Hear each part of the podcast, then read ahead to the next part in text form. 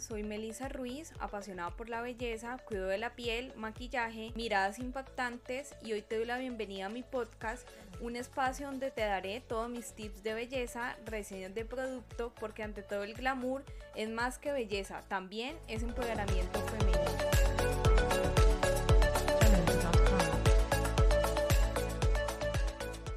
Hola y bienvenidas a todas a mi podcast Ante todo el glamour y hoy es el episodio número 28 y como han podido ver estamos en una serie de capítulos o episodios donde vamos a hablar del cabello y en este episodio te voy a contar de una mascarilla súper hidratante que a mí me encanta hacerla y lo mejor es con ingredientes caseros que de seguro lo tenemos en la cocina o es fácil de conseguir. Te voy a contar los beneficios de los ingredientes y después te cuento cómo se utiliza en el cabello. Vamos a utilizar banano o plátano. En algunos sitios, ejemplo, en Colombia le dicen banano, aquí en España es plátano para que todas me puedan entender y conseguirlos. El banano tiene elementos minerales como el zinc y este te va a ayudar para evitar la caída del cabello y el crecimiento.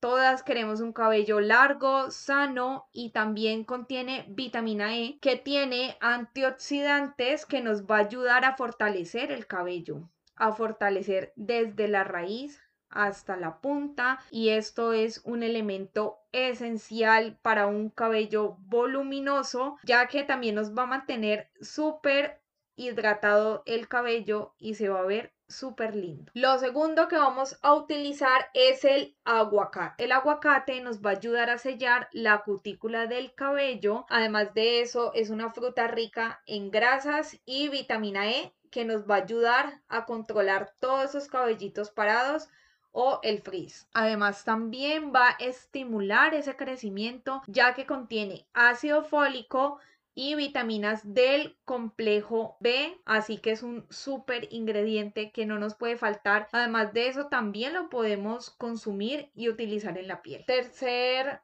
ingrediente que vamos a utilizar, miel. La miel nos va a ayudar a acondicionar el cabello, a alisar, a soltar un poco el rizo, también ayuda al crecimiento estimula el cuero cabelludo, es un antioxidante, nos va a ayudar a la salud del cabello. También nos ayuda a veces perdemos humedad en el cuero cabelludo y esto nos va a ayudar ya que contiene azúcar, nos va a ayudar con el cabello seco y dañado ya que pues todos los días tenemos una exposición que sufre el cabello, ya sea por el cambio de clima, por el sol, cada vez que nos peinamos o cuando utilizamos calor. También es antibacteriana, nos va a ayudar con la caspa, el picor y nos va a ayudar también a retrasar la aparición de canas gracias a su poder antioxidante. Último ingrediente que lo podemos conseguir o lo debemos de tener en casa en la cocina. Aceite de coco. Siempre lo hemos escuchado que es un ingrediente que nos puede ayudar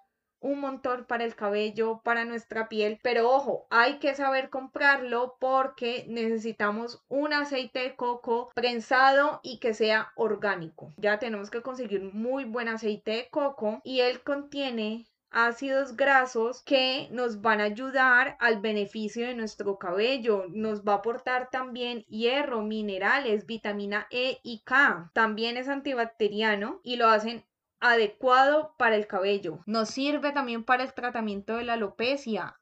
Contiene vitamina E, va a reforzar las puntas del cabello para que éstas no se abran.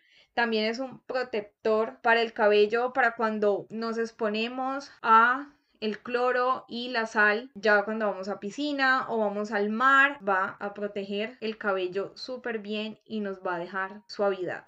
También sirve para reparar en el caso de que tengamos el cabello seco, dañado y nos va a ayudar a que se mantenga el cuero cabelludo súper lindo y el cabello. Y también evita que se nos rice el cabello, o sea que es excelente porque vamos a evitar ese rizo que algunas queremos tener el cabello más suelto, con esto lo vamos a conseguir. En ese orden de ideas, Todos estos ingredientes lo que tienden es a soltar el cabello, a que se vea brilloso, a que se nos vea liso. Así que son muy buenos ingredientes que podemos utilizar. Ahora sí, ¿Cómo se hace la mascarilla? En un bol, en un recipiente, vamos a macerar con un tenedor el aguacate. Depende del largo del cabello, así mismo lo vamos a utilizar. Ahí ya más o menos calcula, cada una ya sabe más o menos qué, qué cantidad debe utilizar. El banano Igual vamos a hacer lo mismo, lo vamos a poner en el mismo bol, lo vamos a macerar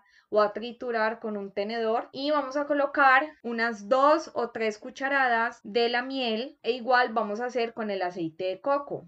Como el aceite de coco viene sólido, lo que vamos a hacer en una olla, en la estufa, la vamos a derretir un poquito y ya cuando esté frío o tibio lo ponemos allí en la mezcla que ya tenemos en el recipiente. Todos estos ingredientes los mezclamos dependiendo del tipo de tu cabello, si es un tipo de cabello grasoso, lo vamos a utilizar de medios a puntas. Si tu cabello es normal o es seco, lo puedes utilizar de la raíz hasta las puntas y lo vamos a dejar aproximadamente media hora o si tú quieres lo puedes dejar una hora en el cabello que no pasa nada y lo retiras con un poquito de agua tibia, como te lavas el cabello normalmente con champú, acondicionador, mascarilla y la última aclarado del cabello debe ser con agua helada. Es lo mejor para el cabello y ya cuando se te seque vas a notar cabello liso, lindo, brillante y creciendo. Esta mascarilla la podemos hacer cada semana o cada 15 días. Y bueno, este era el tip que les tenía para hoy hasta un nuevo episodio de mi podcast Ante todo el glamour. Recuerda que me puedes encontrar en Instagram como arroba Melissa Ruiz Beauty y contarme cómo te va con mis tips de belleza. Recuerda, trabaja todos los días en tu mejor versión exterior y la más importante, la interior. Chao.